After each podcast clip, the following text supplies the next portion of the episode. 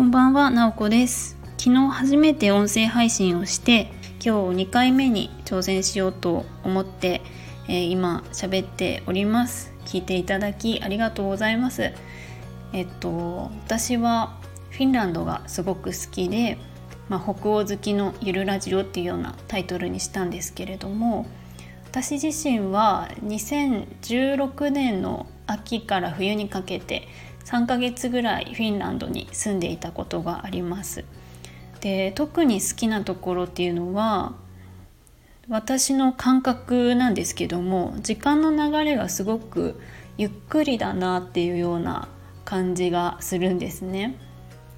で何しに行っていたかというと私はあちらの学校のインターン生として行ってましたなのでちょっと実習生に近いような感じですでまあなのであちらの学校の先生と同じような動きをするんですけれども8時ぐらいに学校に行って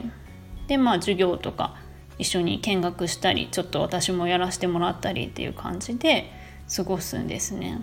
ですごく驚いたのがあっちの学校の先生って2時くらいにもう学校出ちゃうんですね。お家に帰るんです。すごく早いですよね。早い時は12時とかに出てますし1回私がフィンランドの学校でなんか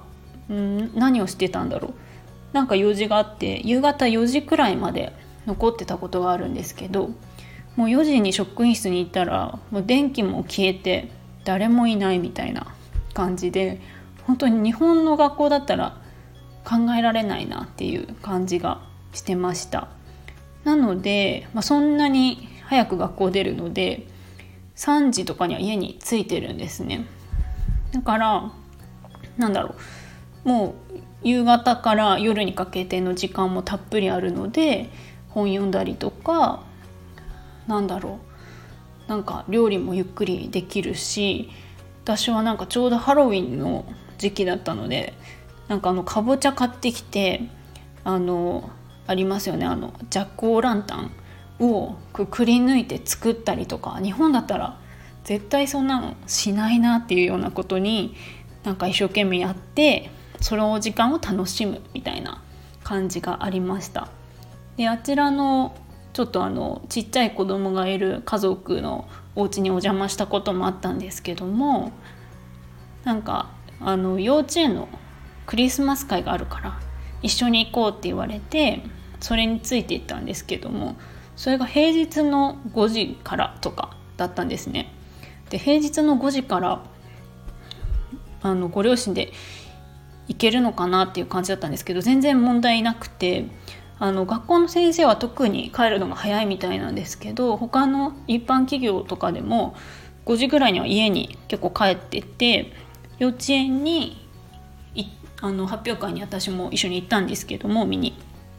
結構あのいろんな家庭で両親揃って見に来てるみたいな感じで平日両親揃って幼稚園のなんか発表会見に行けるっていうのはなんかすごくいいなっていう感じがしたのを覚えています。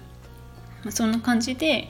なんかフィンランドで過ごした時間はすごくあのゆっくりした時間が流れていたなと思って、えー、そういうのもフィンランドがいいなと思ったのの一つです。もちろん